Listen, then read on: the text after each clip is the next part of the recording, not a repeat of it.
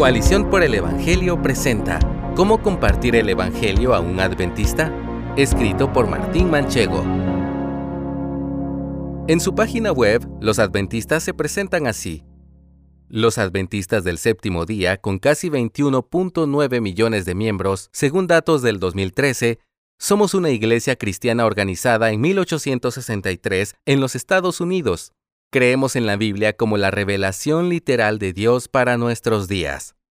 Afirmaciones como estas podrían llevar a algunos cristianos a ver a la Iglesia Adventista como una denominación más del cristianismo, con la particularidad de que se congregan los sábados y no los domingos.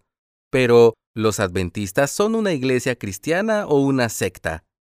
El profesor en historia de las religiones Charles Braden definió una secta como cualquier grupo religioso que difiere significativamente en uno o más aspectos en cuanto a creencias o prácticas de aquellos grupos religiosos que se consideran la expresión normativa de la religión. La Iglesia Adventista del Séptimo Día encaja en esta definición, aunque sus miembros se llamen cristianos y afirmen creer en la escritura sola. Esto se debe a que los adventistas construyeron una supuesta fe cristiana sobre profecías falsas y profesan enseñanzas que atentan contra las doctrinas bíblicas de primer orden. Este hecho lleva a los estudiosos cristianos a considerar a los adventistas como una secta y, por lo tanto, como personas que necesitan conocer el Evangelio verdadero. Para compartir el Evangelio con un adventista es necesario conocer el impacto profundo que tiene en su cosmovisión el origen de su iglesia. Todo inició con el predicador bautista William Miller, considerado el fundador y el líder del movimiento adventista. Miller profetizó una fecha fallida sobre el regreso del Señor, Luego modificó su fecha y afirmó que Cristo vendría el 22 de octubre de 1844, por lo que muchos de sus seguidores vendieron sus posesiones y se marcharon a los montes a esperar el regreso de Cristo. Debido a que Jesús tampoco regresó en esa fecha, se le llamó el Día de la Gran Decepción. Más tarde, Hiram Edison, otro líder de la iglesia adventista, se acercó a los seguidores decepcionados para decirles que Dios le reveló que Miller no se equivocó de fecha, sino de acontecimiento. Según su explicación, Jesús no regresó el 22 de octubre de 1844, sino que pasó del lugar santo al lugar santísimo celestial para afirmar su obra expiatoria por medio de lo que llamó el juicio investigador de los creyentes. Debido a que esto supuestamente ocurrió en el cielo, los adventistas no pudieron verlo desde la tierra. Al liderazgo de William Miller se unió Elena de White, quien afirmaba tener revelaciones y dictó profecías apocalípticas y alarmistas fallidas. No obstante, sus escritos son una fuente teológica incuestionable de verdad y doctrina para los adventistas. No se puede ser adventista del séptimo día sin afirmar el don profético de Elena de White. Sin embargo, la escritura delata a los falsos maestros y su mensaje e indica cómo proceder frente a ellos. Lee, por ejemplo, Deuteronomio 18 del 20 al 22 y 2 de Timoteo 3 del 1 al 5. Las enseñanzas erróneas de William Miller y Elena de White contradicen las doctrinas bíblicas de primer orden y, por lo tanto, no son autoritativas y tampoco se deben usar como base doctrinal en una iglesia cristiana verdadera. Ahora analicemos tres de los errores doctrinales de la Iglesia Adventista a la luz de la palabra. Número 1. Se consideran el remanente exclusivo de Dios. Los adventistas creen que forman el único remanente de Dios porque guardan los diez mandamientos, especialmente porque guardan el sábado y también porque tienen el espíritu de la profecía, en referencia a Elena de White. De White afirmaba esta exclusividad en sus escritos y aseguraba que las otras iglesias no son parte de los elegidos de Dios por ser transgresores y desleales a Él. Aunque la Biblia habla de un remanente de creyentes, no lo hacen los términos doctrinales de los adventistas. Ellos necesitan comprender el mensaje general de la Escritura sobre este tema.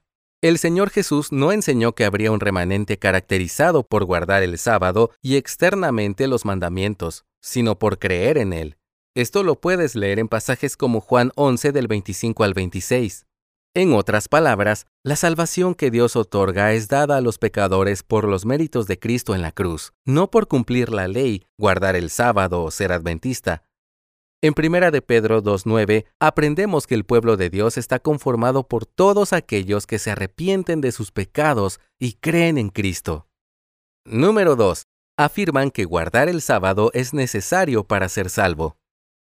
Elena de White afirmó que el sábado es una señal entre Dios y las personas que lo conocen. Exaltó el cuarto mandamiento sobre los demás y afirmó que guardar el domingo en lugar del sábado era poseer la marca de la bestia. Por un lado, en este punto debemos reconocer que los adventistas se dividen en dos grupos. Aquellos que debido a estas declaraciones no reconocen las doctrinas de Elena de White en sus fundamentos y otros que defienden su doctrina del remanente. No obstante, como se aclaró antes, no se puede ser un adventista verdadero sin aceptar los fundamentos de Elena de White y afirmar que es profetisa de Dios. Por otro lado, nuestro Señor Jesucristo señaló en Marcos 12 del 28 al 30 que el mandamiento más importante es amar a Dios. Lee también Gálatas 5:14 y Primera de Juan 4:20.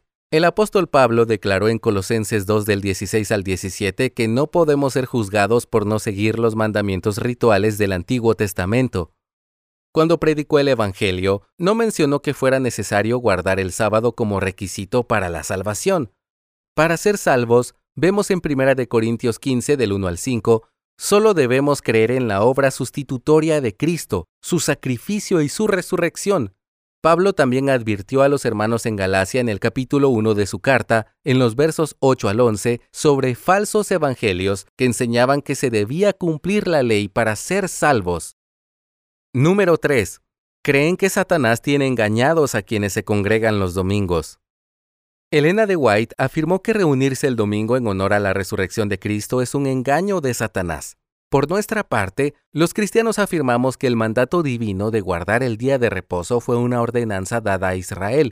Esto lo puedes leer en Éxodo 31:13, y Jesús la obedeció, ya que era judío y buscaba obedecer la ley tanto moral como ceremonialmente.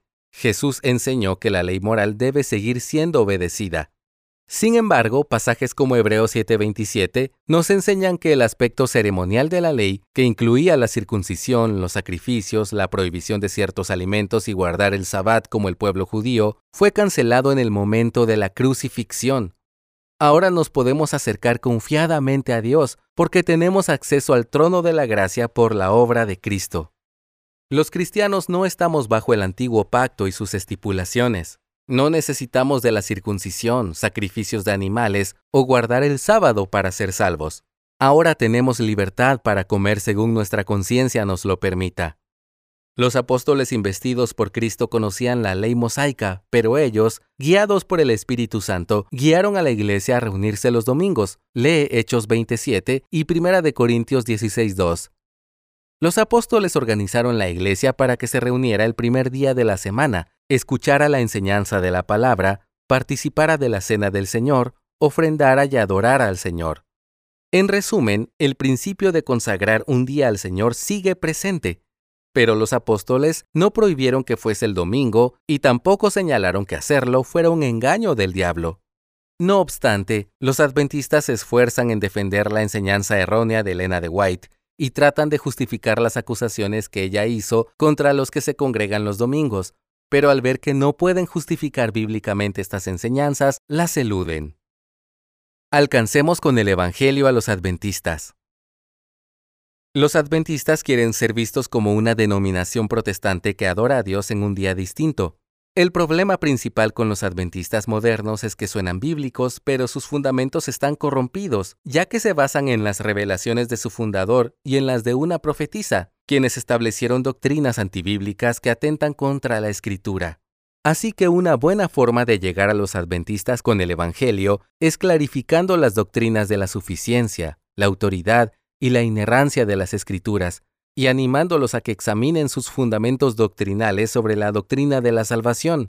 Ellos conocen la Biblia y el Evangelio de una manera incorrecta, pero abrazar el verdadero Evangelio hará que renuncien a sus tradiciones no bíblicas. También debemos ayudarles a entender que mientras revisan las escrituras no estarán solos, sino que tendrán a la Iglesia de Cristo para ayudarles a crecer. Por lo general, las sectas aíslan a sus miembros de manera que no pueden concebir la vida fuera de su comunidad. Así que para ellos, venir a Cristo no solo implica dejar sus errores doctrinales y pecados, sino a la comunidad en la que han vivido. Debemos alcanzarlos y acompañarlos con amor, paciencia y verdad. Debemos ayudar a los adventistas a ver a Cristo como el perfecto Cordero que trajo salvación y que, por lo tanto, es el único mediador, Señor y Salvador, ante quien deben arrepentirse de sus pecados. Solo así podrán contemplar la salvación y estarán verdaderamente listos para el adviento o regreso del Señor. Gracias por escucharnos. Si deseas más recursos como este, visita coaliciónporelevangelio.org.